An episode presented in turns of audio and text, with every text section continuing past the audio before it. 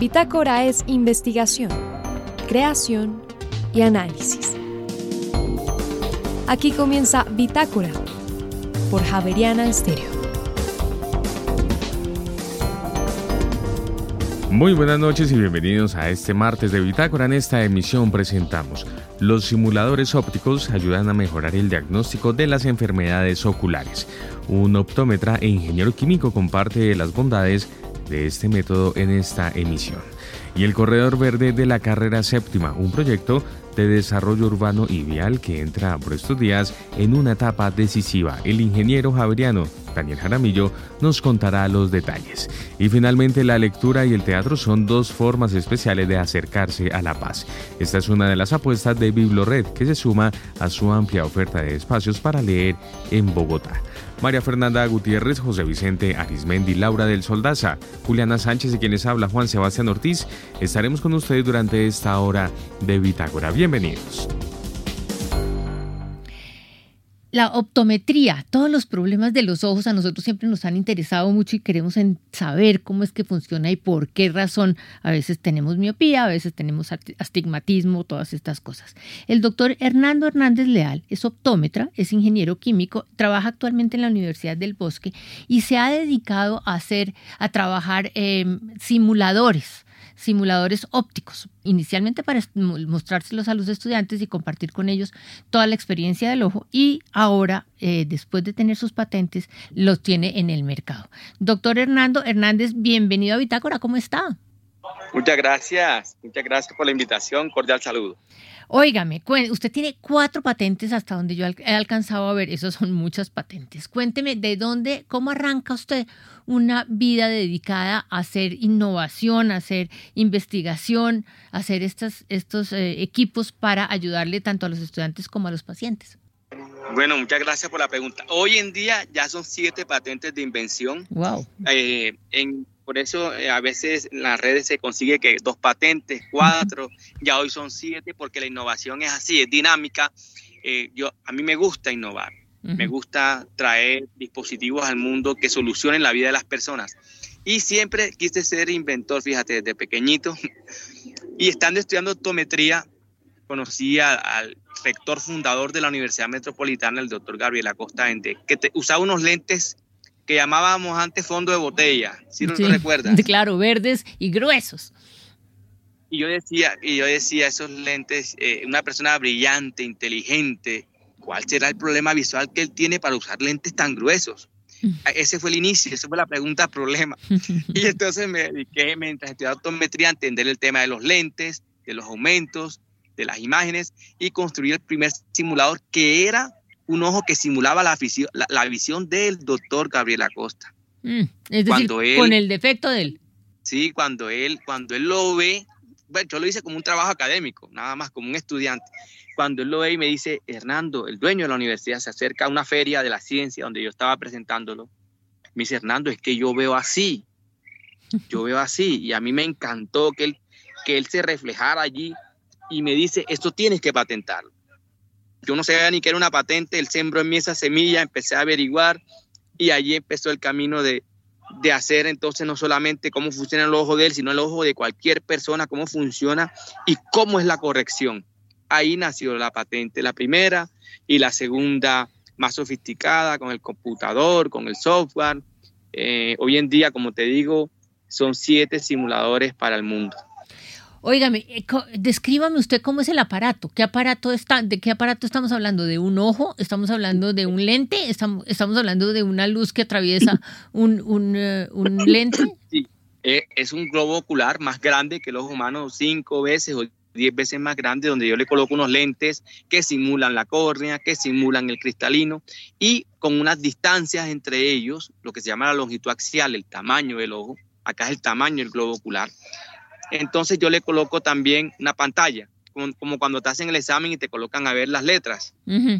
Y una ventanita que se asoma dentro del ojo, como si yo me pudiera asomar dentro del ojo tuyo a ver cómo funcionan las cosas. Acá hay una, una ventanita que me permite asomarme cómo, cómo se forma la imagen en ese globo, cómo ve ese globo. Y tiene unos portalentes donde yo coloco lentes, esos lentes que hay en, las ópticas, en los Que le van quitando a uno y poniendo Sí, como una caja de lentes. Bien, esos lentes los podemos introducir en el simulador y con eso yo represento el defecto tuyo, el defecto de Hernando, el defecto de cada persona. Pero no solamente me permite representar el defecto, sino que como el doctor te hace el examen, sabe cuál es tu corrección, cuál, sabe cuál es el lente, las gafas o lente de contacto que te va a mandar para corregirte. Asimismo, este simulador permite adaptarle lentes, lentes de contacto y se observa el cambio en la visión cómo ve antes, cómo ve después. Imagínate que, gracias a Dios, eh, desde en plena pandemia pude negociar con Johnson y Johnson y Johnson y Johnson me compró 400 simuladores, los ha repartido en las ópticas, en los consultorios para que la persona, el público en general se beneficie de este dispositivo. Mm, ahora mismo, ahora mismo lo estoy haciendo, ha sido una gran bendición porque todo esto de patentar e innovar lleva mucho esfuerzo, mucho trabajo académico, mucha inversión y también uno espera en algún momento poder retribuir o recuperar, ¿cierto? Todo ese esfuerzo. Y fíjate, Johnson y Johnson eh, me abrió las puertas. Ahora mismo estoy haciendo, tengo que entregar la próxima semana unos simuladores que van para Centroamérica, para seis países. Es una gran bendición, una gran alegría para mí, que no solamente se quede como un mérito académico, científico, como un diploma, una medalla, sino que yo sepa que en muchas partes del mundo lo van a usar, el paciente va a entender, va a practicar cómo se coloca un lente de contacto, que no se cae, que no aprieta el ojo, que no se va para el fondo del ojo, que el paciente entienda toda esta dinámica de la corrección de los ojos a través de estos simuladores.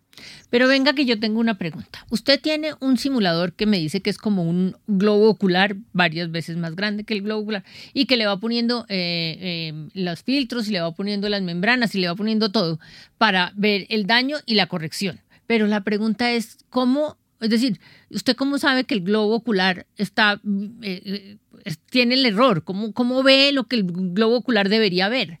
Ah, bueno, entonces el proceso es el siguiente. Tú, tú llegas como paciente a mi óptica, yo te hago el examen, yo digo, ah, ¿cómo es tu nombre? Recuérdame tu nombre. María Fernanda Gutiérrez. Yo voy a María Fernanda y María Fernanda me dice, doctor, yo para cerca, yo no veo, yo me acerco a la, al, al, al, periódico, al computador, al celular, yo no veo ya nada. Entonces yo te hago el examen. ah, es que tú eres presbita. ya, yo, ya yo haciéndote el examen sé cuál es tu defecto visual. Sí. Y el simulador viene apoyado en un software o tiene un instructivo y yo te digo, bueno, yo te voy a colocar aquí, te voy a representar en este globo, ¿cómo ves tú? Porque ya te hice el examen a ti. Ahí déme, déme le interrumpo ahí, porque usted dice, le voy a mostrar en este globo cómo ves tú, pero es que para, para mí ver no solamente está el ojo con su estructura, sino está mi sistema nervioso que está mirando o que está mandando los estímulos para que yo vea. Es decir, eh, mi ojo no trabaja solo, el simulador sí trabaja solo trabaja, si te forma la imagen en una pantalla que yo he llamado la pantalla retinal. Es como se forma la pantalla, eh, la imagen en esa pantallita, en esa retina. Sí. Por supuesto, después la, imagen viaja por el nervio óptico hasta el cerebro, pero eh, bueno, el cerebro le añade otras características, invierte la imagen y todo eso. Pero aquí vamos a llegar hasta la retina. Por una ventanita, un huequito, eh, yo me asomo a ese globo ocular y tú dices, sí, cuando yo veo aquellas letras, yo veo borroso, tan borroso como se ve en este simulador, como se forma la imagen en esa, en esa retina, en esa pantalla. Ahí está la imagen inicialmente borrosa, listo. Ahora yo te digo, tú tienes que usar un lente que es de, de más dos dioptrías, por ejemplo. Ya ese que vienes usando de más uno no te sirve. No, doctor, yo creo que sí me sirve. Te voy a mostrar. Antepongo, delante de ese globo le coloco el lente de más uno mira cómo cambia la imagen allá adentro. Le coloco el de más 2 y tú misma dices, uy, si yo me di cuenta que el de más me veo más bonito, veo más nítido, yo quiero mirar así. Ok, ¿te gustaría probar lente de contacto? Ay, doctor, me da miedo que se caen. Mira, vamos a ponerle el lente de contacto al globo este. Tú mismo, tú mismo abres el estuche, sacas el lente de contacto, se lo adaptas al simulador. Este, él tiene un material especial que el lente de contacto no se cae, como si fuera la córnea. Mira, lente de contacto no se cae. Si vas a jugar fútbol con él, no se cae. Mira, obsérvalo aquí. Ahora retira el lente, colócalo otra vez. Todo ese ejercicio tú lo haces y tú dices, ah, me gusta más cómo veo con el lente de contacto, me va a gustar más cómo fue con las gafas. Tomas esa decisión de tal manera que entiendes el concepto, te aproximas al tema del lente de contacto, tomas decisiones allí eh, de lo que va a hacer después en tu ojo ya tú en tu ojo le dices, doctor, y si quiero ese filtro azul, eh, porque yo uso mucho el celular, entonces yo te explico con el simulador el efecto de la luz azul. mira un lente sin filtro, mira un lente con filtro. Digamos que no estoy ensayando sobre tu ojo, sino en un simulador y tú entiendes y decides cuál, de cuál quieres beneficiarte. Yo del simulador sigo sin entender de, cómo, de dónde sale la imagen. Porque yo le entiendo que tiene una, serie de, membranas, de cosas, pero ¿de dónde sale la imagen? ¿Cómo, ¿Cómo hago yo para saber que eso es lo que realmente vería? ¿De dónde sale? El simulador es un globo. Sí. Y por dentro tiene una pantallita una lámina, una pantalla, ¿cierto? Sí. Y delante, delante tiene un orificio, la pupila por donde va a entrar la luz. Sí. Tiene una córnea, un lente que simula la córnea. Tiene un cristalino, un lente que simula el cristalino. La luz atraviesa la córnea, el cristalino atraviesa la pupila y se enfoca en, la retina. Por el defecto que yo simule del ojo, permite enfocar la luz en la retina. En la retina, en, esta, en una pantalla retinal, pues en la retina artificial. Y eh, precisamente eh, lo que la primera patente que yo tuve fue eso, voy a hacerle un orificio a ese globo para que no sea como el ojo humano que es cerrado, voy a hacer una ventanita por donde yo pueda asomarme y mirar qué está pasando allá adentro. Y allá adentro me doy cuenta que, que, se ve la imagen que se ve invertida como se ve en la retina del ojo, se ve invertida, se ve más pequeña, se ve a colores. ¿Ves? De hecho, la primera vez que yo me asomé por esa ventanita fue una sorpresa para mí. Casi que, casi que descubrir eso fue un accidente.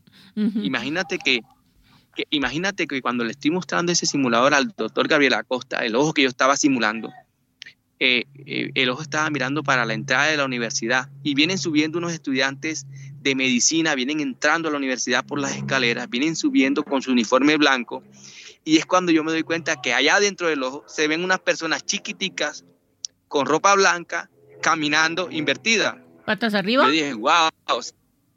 Sí, se, se ve la imagen chiquitica con colores y, y, detrás de los estudiantes pasó un bus, me acuerdo que era un bus de, allá en Barranquilla de, de Sobusa, verde con rojo, tiene líneas verde con rojo, wow, y allá en el ojo también adentro se vio que pasó algo verde con rojo, se vio el bus que pasó, se vio los estudiantes que, que descendieron del bus, que suben por la escalera, entonces el doctor es cuando dice, el doctor mira hacia la entrada de la universidad y dice, oye, así como estoy viendo, así lo veo yo en el ojo, así pasa en mi ojo, así lo veo allí en el simulador. Entonces, casi que fue una sorpresa para todos. Te lo cuento, de verdad fue así. Buenísimo. Y, eso hasta no verlo uno no lo entiende. Y entonces usted empieza a hacer eso como en eh, para como fabricación de varios simuladores de esos para empezar a repartir y distribuirlo en las eh, facultades de optometría del país.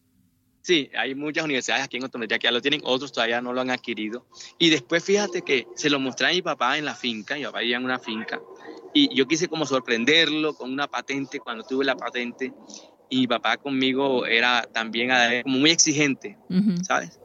Y me dice, y en vez de felicitarme, yo pensé que, que, mi papá me iba a alzar en hombros, y lo que me dijo fue que, me dijo fue, y eso no, eso no viene pegado a un computador o a un celular o algo así.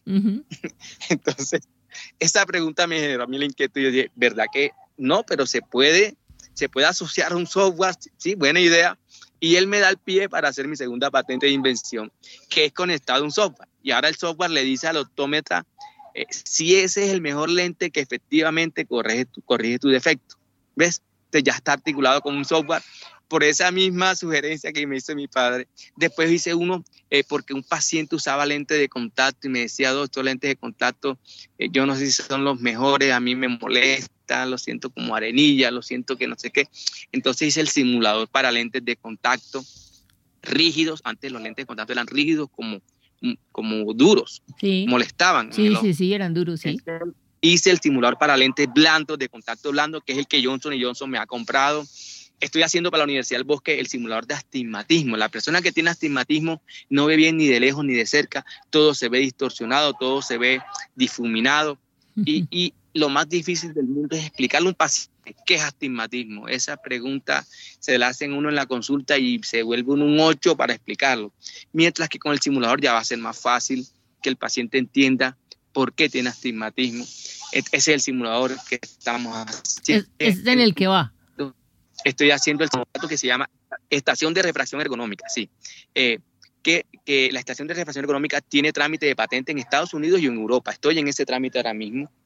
Eh, y es un, es un aparato que ya no es un simulador, sino que cambia totalmente el concepto que tenemos del foróptero, ese aparato que nos colocan en la óptica y que nos cambian lente, lente, lente y lente, eh, eh, cambia totalmente ese aparato. Por ejemplo, por ejemplo, una persona que tenga 40 años en adelante tiene problemas para ver de cerca. Si has escuchado eso, ¿cierto? Sí, señor.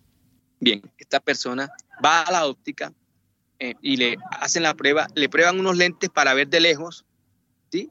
Veo bien de lejos, ¿sí? Después te cambian, tan, tan, tan, pasan los lentes y te ponen otro lente para ver de cerca, ¿cierto? Uno para lejos, otro para... Pero te venden un lente que se llama progresivo. Sí. Un lente para que tú veas bien a todas las distancias. Lejos, medio, el computador, cerca, celular. Fíjate tú, hay una gran diferencia entre el lente que te están vendiendo, que vas a ver bien a todas las distancias, y el lente que te probaron en el consultorio. El que te probaron en el consultorio no fue un progresivo. Te probaron un lente para lejos y te probaron otro para cerca. ¿Ves? Y allí está el gran problema. Cuando la persona recibe el progresivo, el lente progresivo, ay doctor que no veo bien, que donde enfoco, que donde tengo que meter el ojo por aquí, que al salir casi me tropiezo de la óptica. Eh, ¿Por qué? Porque no hubo un, entrenamiento previo usando lente progresivo. Entonces, fíjate, una de mis patentes apunta a eso, a modificar el forótero para que incorpore los progresivos. Un tambor con lentes progresivos, claro, y que la persona lo use en la consulta, resuelva la duda ahí con el doctor al lado y diga, sí, señor, me los quiero comprar o no me gusta, o no me adapto, o explíqueme mejor. Eso, eso que es algo tan sencillo, y le digo al público en general para que sepan, una patente no tiene que ser una cosa extraterrestre.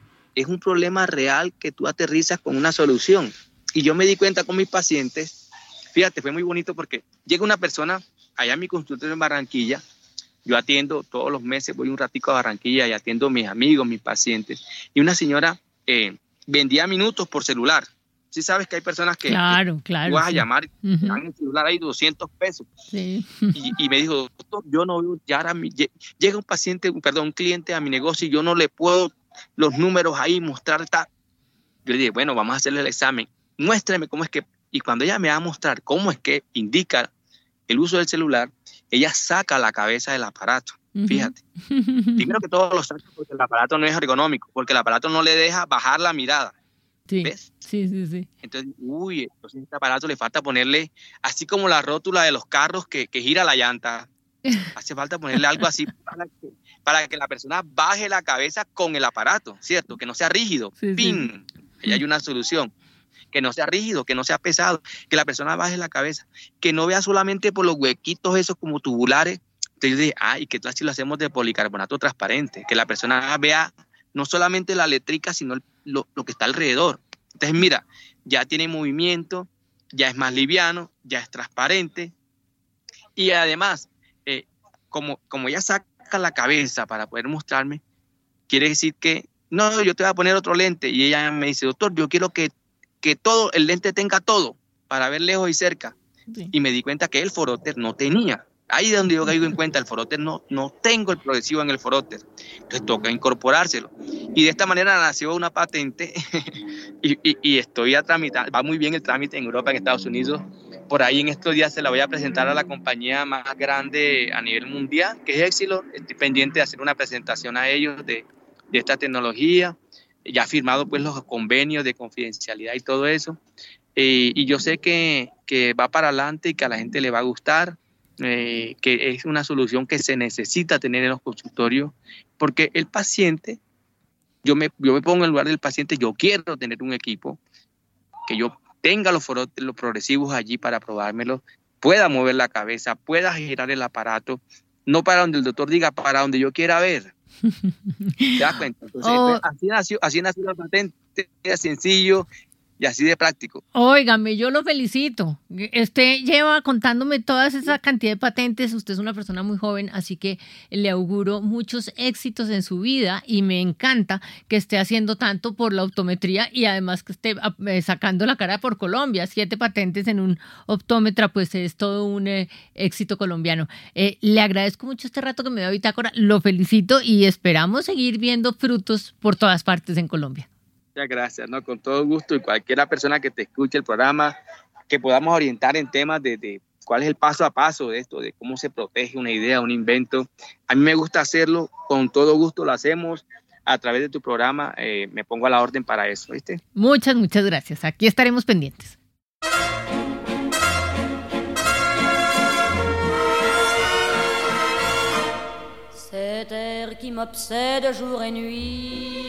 Y ahora en Bitácora, una muestra de la música sin fronteras de Javerian Estéreo. País, Francia. Intérprete Edith Piaf. Canción Padam Padam. Ya regresamos. Un jour cette terre me rendra folle, sans foi j'ai voulu dire pourquoi, mais il m'a coupé la parole, il parle toujours avant moi, et sa voix ma voix.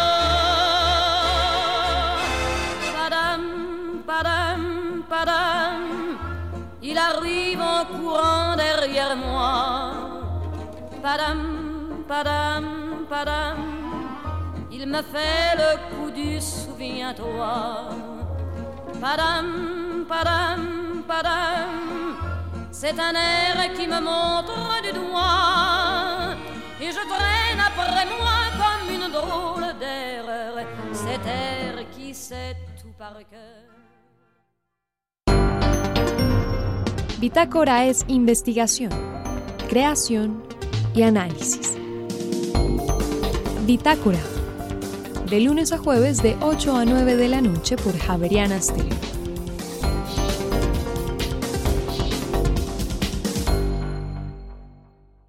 La carrera séptima, hay previsto hacer un corredor verde que finalmente uno no ve que aterrice Em, suena bien, había otras opciones, se descartaron, pero en últimas nos gustaría que el ingeniero Daniel Jaramillo, que es un experto en movilidad urbana, que lleva 19 años investigando sobre este tema, nos diga eso en qué va. Ingeniero, buenas noches y bienvenido a Bitácora.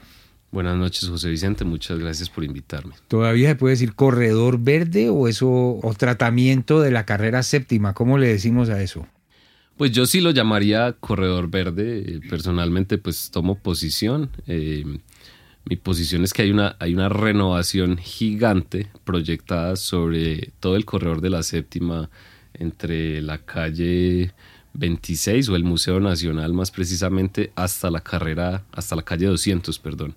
Y es una super remodelación de la séptima eh, que incluye muchísimos elementos que hacen parte efectivamente de lo que podríamos llamar un corredor verde no solo porque sea verde y tenga muchos árboles, que los va a tener, eh, sino porque está enfocado en la movilidad sostenible es decir, el transporte público, las bicicletas y los peatones. Yo voy a ser antipático. Eh, mucha gente piensa ahí mismo, ¿carros particulares va a haber o no? ¿Por qué no o por qué sí? Sí, los carros particulares, em, digamos, van a ser los, los usuarios en relativamente más afectados porque en el tramo aquí entre la Javeriana, o más exactamente desde el Parque Nacional hasta la calle 100, ese tramo eh, solamente tendrá un carril en dirección hacia el centro, es decir, sentido norte-sur, solamente tendrá un carril y ese carril por ahora no es continuo, es decir, es solo un carril de acceso a los predios que quedan ahí. Uno no puede circular por ahí. Ah, Entonces, eh, hacia el norte, en cambio, sí hay una ventaja y es que se mantendrán los dos carriles para los carros a lo largo de todo el corredor. Y no solo eso, sino que ahí ya no va a haber buses sobre esos carriles. ¿sí? Entonces van a ser dos carriles mucho más fluidos hacia el norte. Hay que agregar a ese punto eh, el hecho de que, por ejemplo, sobre la carrera 11 y la 13 va a haber una reducción del número de servicios de buses y el carril, que en este momento es un bicicarril sobre la 11, va a pasar nuevamente a ser del tráfico vehicular. ¿sí? Y por otro lado, hay unos puentes muy importantes en la calle 127, en la calle 85 con la séptima y la circunvalar, en la calle 92 y en la calle 134. Esos puentes están diseñados eh, junto con unas intervenciones semafóricas para agilizar el flujo de los carros en la dirección precisamente norte-sur para que no sea tan difícil llegar hacia el centro en carro. Ingeniero, yo tengo la sensación de que algunas de las vías principales de Bogotá podrían ser mucho más ágiles con simplemente vigilar a los que se parquean, a los que creen que porque ponen las direccionales no ocupan espacio y entonces dejan el carro ahí. Eh, sí, e, eso es completamente cierto. Em, es, una cuestión muy difícil porque, digamos, mm, por ley es, es posible eh, que una persona eh, pare en una vía, en el, en el carril derecho, a, descargar un pasajero o a esperar un momento, ¿sí? Obviamente es un abuso general de la gente que hace descargas prolongadas en hora pico o simplemente se queda esperando a una persona en medio de una avenida y eso entorpece muy, muy significativamente el tráfico vehicular en Bogotá. No obstante, eh, también hay que decir una verdad y es que, digamos, eh, tres carriles en una avenida con parqueo en el carril derecho, como en la séptima, pueden mover más o menos unos eh, 3.000 o 5.000 carros en una hora sobre la avenida. Si quitamos ese parqueo, vamos a pasar a mover, puede ser 6.000, 7.000, 8.000 carros en el mejor de los casos, y eso está muy, muy lejos de las necesidades de esas avenidas en Bogotá. Siendo una ciudad tan densa, necesitamos por lo general mover alrededor de 20.000 personas por hora por dirección en la mayoría de avenidas en Bogotá. Luego, aunque nuestro sistema de parqueo fuera perfecto y nadie estorbara nunca, em, no tendríamos con los carros la capacidad que requieren nuestras vías. Uy, Dios mío, eso, está terrible. Volvamos a la séptima. ¿Por qué se llama corredor verde? ¿Va a haber zonas verdes donde van a sembrar árboles y la séptima a veces es, estrecha en ciertos puntos? Sí, es muy buena pregunta, José Vicente. Eh, particularmente este proyecto recordemos que viene de una herencia de la administración Peñalosa en donde se buscaba incluir una troncal de Transmilenio pesado por la carrera séptima. Allí se adquirieron un montón de predios eh, para ensanchar la vía y que cupieran unas estaciones grandes para Transmilenio con sobrepaso de los buses en, ambos, eh, en ambas direcciones. Una de esas estaciones creo que era aquí en la Javeriana, ¿cierto? Exactamente, una de esas quedaría allí en la 45 con séptima. Eh, y ahí hay unos predios comprados. Hoy podemos ver esos predios a lo largo de la séptima están prácticamente abandonados, ¿sí? Eh, y con general mucho deterioro urbano esos predios en este momento. Esos predios, la mayoría, van a ser utilizados en el corredor verde eh, para generar plazas y espacios públicos y no directamente para estaciones de Transmilenio que van a ser reducidas en el centro de la vía. Entonces hay más verde porque hay más espacio público, se van a sembrar más árboles, ¿sí? los árboles van a tener una utilización, digamos, eh, árboles de perfil eh, bajo, medio y alto, eh, haciendo una utilización para separar los actores viales y en general el corredor está muy diseñado ah, eh, por personas que conocen del tema para que esos árboles atraigan las especies nativas, polinizadores, para que haya un buen manejo de las aguas sobre el corredor, porque hay muchísimo cruce de quebradas a lo largo de esos 20 kilómetros. Eh, luego hay una serie de factores muy positivos ambientalmente hablando sobre el corredor. La séptima como corredor verde entonces movilizará un número importante de personas, pero con transporte público. ¿Es un Transmilenio ligero? Exactamente. Uno le puede decir Transmilenio ligero, sí, serán buses, serán buses eléctricos y la mayoría de estos buses no serán ni biarticulados eh, como en el sistema actual, sino que serán eh, buses padrones como hay hoy sobre la séptima, solo que irán por su carril exclusivo, ya no preferencial como actualmente. Entonces vamos a tener mayoría de buses padrones, no son ni articulados ni biarticulados, sí tendremos un número menor de buses articulados, sobre todo que vengan del corredor de la décima, ¿sí? Y en el, en el tramo norte, eh, donde habrá un ancho de vía mayor de la 100 hacia la 200, eh, ahí tendremos buses que compartirán también la troncal con la nueva troncal de la avenida 68 y 100. Ok. ¿En qué estado de desarrollo está este proyecto y qué riesgos hay de que no se haga? Listo, sí. E, el, estado de desarrollo es que en este momento tenemos los diseños casi listos, ¿sí? Se están haciendo ajustes eh, siguiendo recomendaciones de la comunidad en general. Eh, los diseños están casi listos y por lo tanto estamos eh, a portas de salir a una licitación pública para contratar la obra.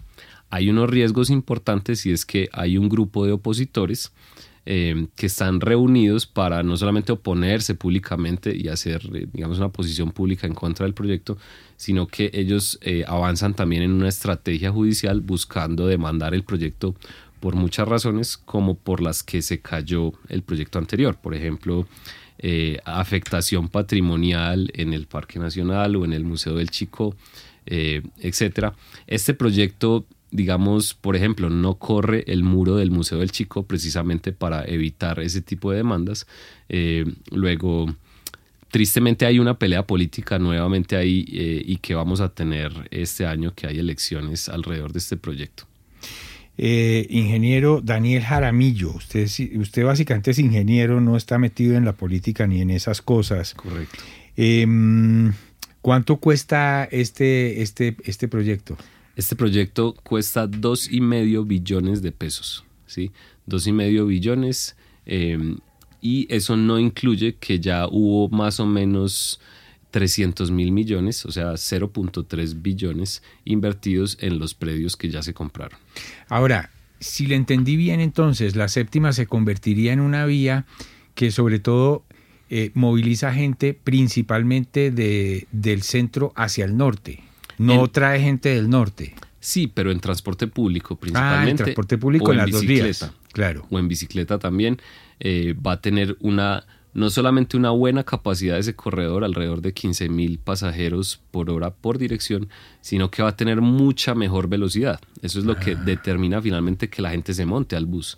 Si no hay velocidad, si el bus va en un trancón, pues la gente no se monta claramente y prefiere bajar a congestionar la Caracas o la autopista o busca la forma de moverse en una moto, etcétera. Correcto, es los carros particulares que sí van a tener eh, eh, una reducción. Exacto, y, principalmente van a poder ir del centro hacia el norte, no tanto venir del norte, no van a poder venir del norte al centro. Exacto, igual en este momento ese carril que es solo de acceso entre la 100 y la 40, ese carril está en evaluación. Podría ah, haber un cambio respecto a esa decisión. Eh, nosotros, algunos profesores, hemos eh, escrito a la alcaldía motivando o eh, aconsejando que ese carril sea usado y que sea de circulación para adultos mayores y rutas escolares exclusivamente. Pues ojalá que se llegue a un acuerdo y que en estas cosas tan grandes y tan ambiciosas, siempre hay que cruzar los dedos, echarse bendiciones, empujar, presionar, hay, hay que utilizar todas las formas de lucha, ¿no? Sí, es una, es una obra muy grande y significa cambios muy importantes en la movilidad, en las costumbres de las personas. Luego, hay muchas personas que se ven digamos, violentadas por una decisión política, que es hacer el corredor, eh, pero al final eso le conviene a la ciudad porque, digamos, el, el transporte motorizado privado es tan cómodo que es muy difícil que uno lo deje si no lo empujan un poquito. ¿sí? Es muy difícil dejar la costumbre de moverse en carro todos los días, pero dejar de moverse en carro eh, muchas veces es mejor para mucha gente eh, porque, digamos, moverse en carro, pues francamente no solo es muy estresante, sino que es, es, muy torpe y genera muchas externalidades en la ciudad. Es frustrante. Exacto, es frustrante. Así es. Ingeniero Daniel Jaramillo de la Universidad Javeriana, un experto en movilidad urbana, muchas gracias por hablarnos sobre este proyecto. Que haya suerte porque la ciudad necesita el proyecto del, del Corredor Verde de la Séptima. Bienvenido siempre. Muchísimas gracias, José Vicente. En Javeriana Estéreo, el trino del día.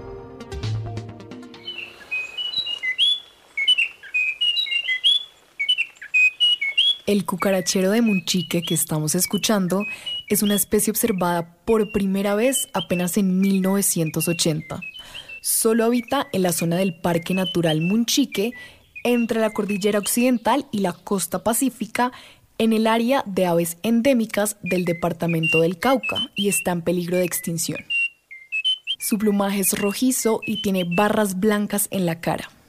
El nombre de este pájaro en latín es Hemicorina negreti en honor al ornitólogo colombiano Álvaro José Negret, fallecido en 1998. El trino del cucarachero de Munchique forma parte del Banco de Sonidos de Aves Colombianas recopilado por el Instituto von Humboldt y la Universidad de Cornell.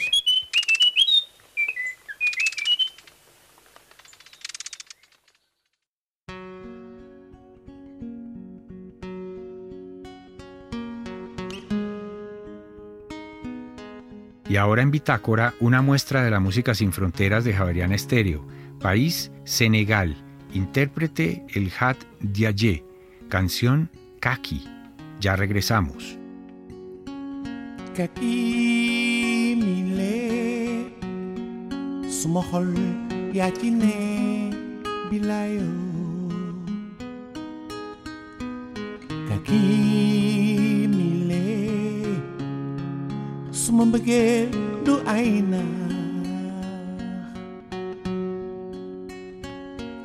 Kaki mile Suma xol yaa ci ne bilayo. Kaki mile Suma mbëggeel du ay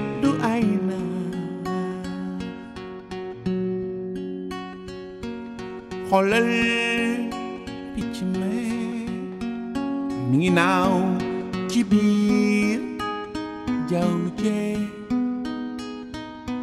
numuya do non le sumam begel ya do tia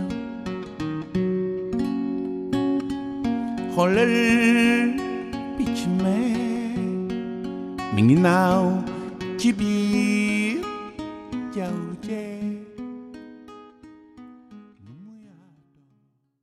Desde mañana y hasta el próximo mes de marzo vamos a tener la oportunidad en Bogotá de disfrutar de una serie de espacios que nos invitan al arte, a la cultura y por supuesto a hablar acerca de la paz y de la construcción de este país.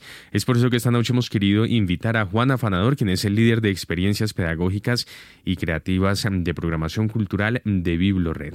Juan, muy buenas noches y bienvenido a esta emisión de Bitácora. Gracias por estar con nosotros en Javeriana Stereo. Muchísimas gracias por la invitación. En nombre de BibloRed les agradecemos. Para nosotros es siempre muy grato poder en todos los espacios de la ciudad contar lo que hacemos para poder incentivar cada vez más la lectura en los distintos lugares de lectura que tenemos dispuestos en la ciudad. Muy bien, Juan. Por un lado, eh, vamos a tener una serie de espacios que incluso inician eh, mañana, en los que se va a tener la oportunidad de conversar y de reunirse en torno al más reciente informe que presentó la Comisión eh, de la Verdad. ¿Cuáles son los detalles? Pues entonces eh, les, les voy a contar, pues digamos como que es importante tener en cuenta que BibloRed tiene dos tipos de programación. Tiene una programación que es la programación interna de las bibliotecas y con programación interna ¿a qué nos referimos? Nos referimos a la programación que está realizada por personas, por profesionales que están dispuestos en cada uno de nuestros espacios de lectura Em, y esos espacios de lectura, pues son diversos, ¿no? Son por un lado las bibliotecas y por el otro lado también los espacios alternativos de lectura. Los espacios alternativos de lectura, por ejemplo, son las biblioestaciones o los paraderos para libros para parques que podemos encontrar en las bibliotecas. Entonces, por un lado tenemos esta programación interna que está disponible permanentemente en las bibliotecas y en los espacios alternativos de lectura. Por el otro lado tenemos también la programación externa. ¿En qué consiste la programación externa? Consiste en personas que no necesariamente trabajan en las bibliotecas, Ujú. pero eh, que se articulan temáticamente con lo que estamos explorando en las bibliotecas. Y en ese orden de ideas, es allí, en esa programación externa, donde se articula pues con la pregunta que tú me haces. Entonces, pues les quiero contar que el 15 de febrero a las 3 pm vamos a tener em, en la Biblioteca Pública de la Participación Ciudadana eh, una, una actividad relacionada con el volumen testimonial de la Comisión de la Verdad. Eh, y eso es una actividad que está dispuesta para niños y para niñas. Es una actividad, ese es, digamos, el volumen testimonial de la Comisión de la Verdad. Ustedes saben que es un, un volumen muy enfocado en las historias, ¿no? en los testimonios y que parte de una manera muy hermosa sobre, digamos, a partir de las imágenes poéticas. Eh, entonces, lo que se hace en esos ejercicios de lectura de la Comisión de la Verdad es generar espacios eh, donde se leen los testimonios de la comisión, pero se activan los sentidos en torno a la escucha. Es un ejercicio muy hermoso y entonces ese ejercicio que les comento lo vamos a tener eh, el 15 de febrero a las 3 pm en la Biblioteca Pública de la Participación Ciudadana, el 17 de febrero a las 2 pm en la Biblioteca Pública del CF Fontanar del Río, y el 18 de febrero a las 3 pm en la Biblioteca Pública de Bosa. Em, entonces, eso por un lado.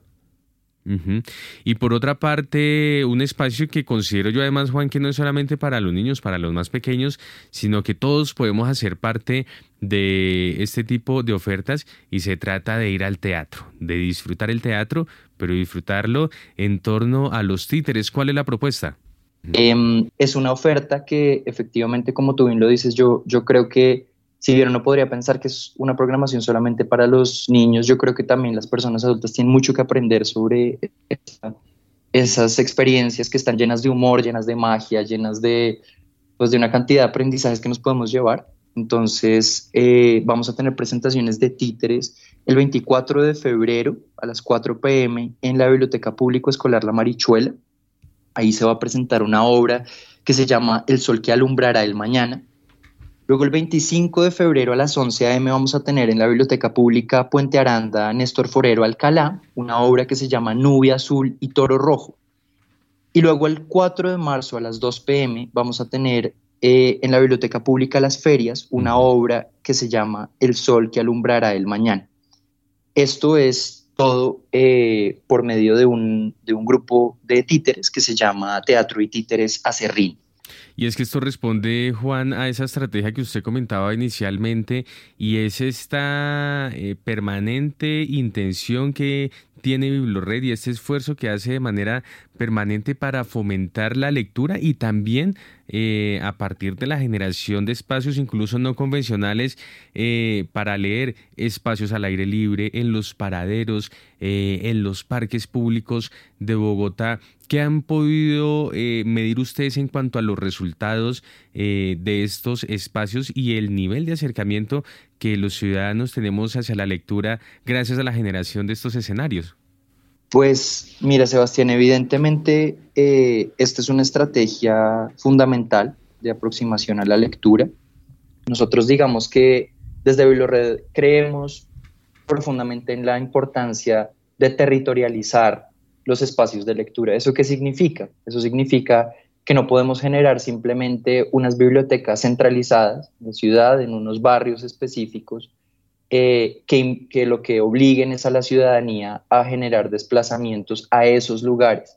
Lo que nosotros creemos desde BiblioRed, por el contrario, es la importancia de acercar la lectura a los lugares donde las personas viven y, ahí también se puede identificar pues, el esfuerzo que ha tenido BiblioRed eh, en el 2022 y que continuará en el 2023 por abrir nuevos espacios de lectura tanto bibliotecas, por supuesto, como em, lo que tú mencionabas, los espacios alternativos de lectura. Entonces, muchas veces pasa que, que, la ciudadanía, digamos, en general, cuando le hablamos de las bibliotecas públicas, identifica muy claramente las bibliotecas mayores, ¿no? Estamos hablando entonces de la Julio Barco, estamos hablando de la Julio Mario Santo Domingo, estamos hablando de la Biblioteca del Tunal y de la Biblioteca del Tintal.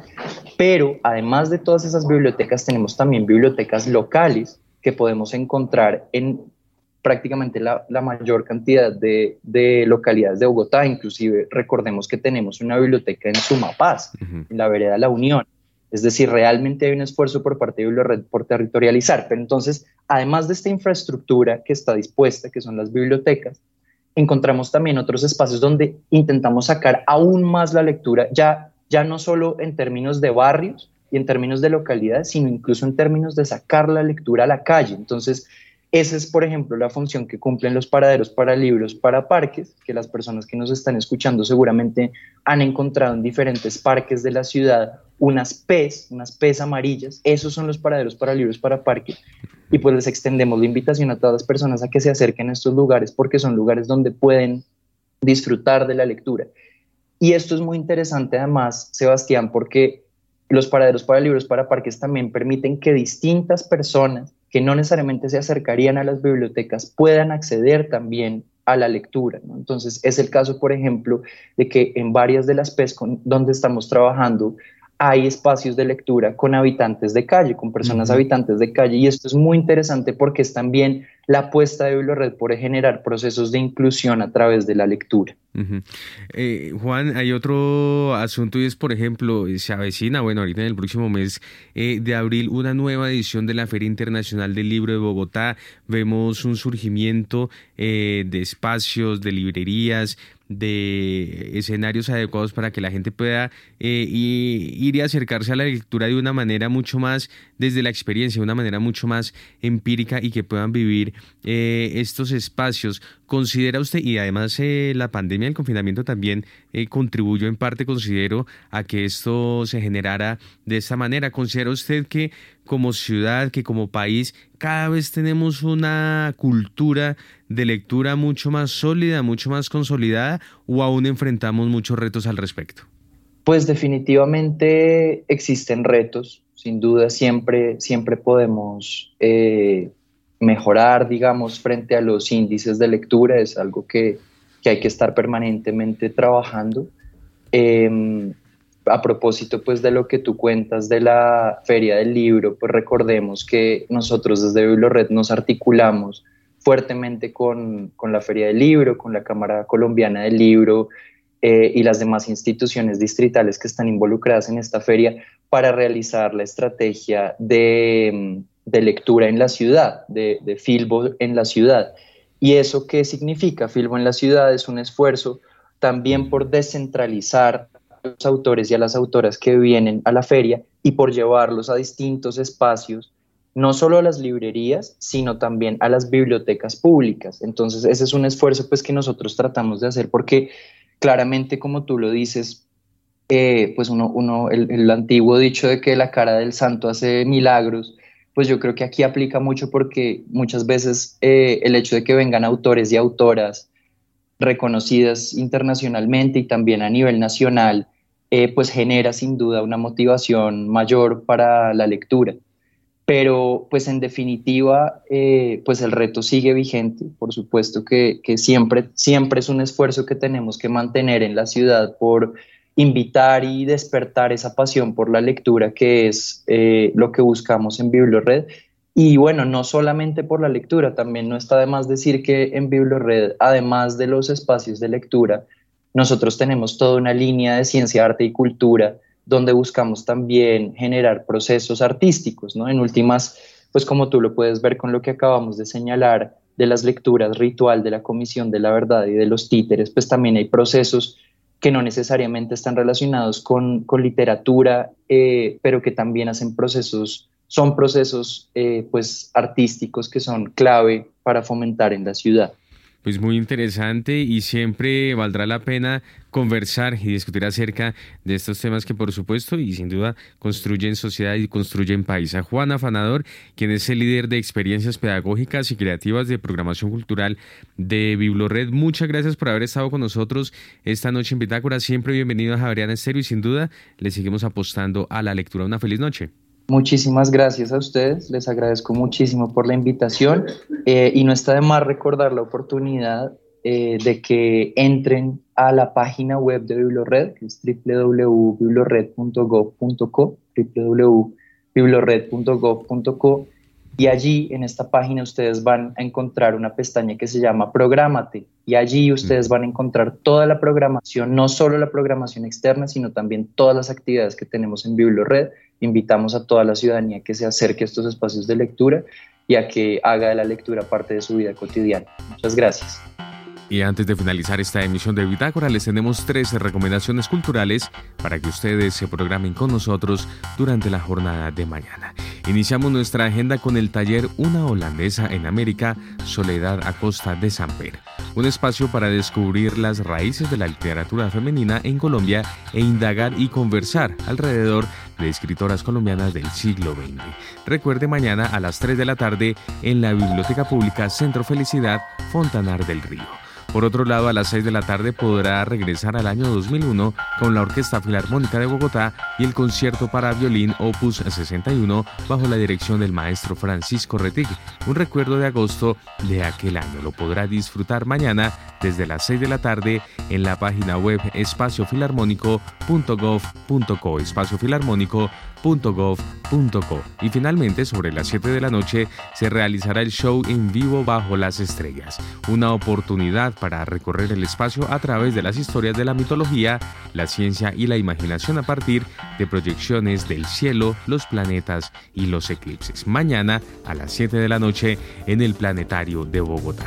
Y así llegamos al final de esta emisión de Bitácora. ustedes muchas gracias por haber estado con nosotros. Los invitamos a que continúen en Javeriana Estereo. Ya llega una nueva entrega de la serie radial 50 vidas y a continuación Simón Calle y Conexiones. Que tengan todos ustedes una feliz noche de martes.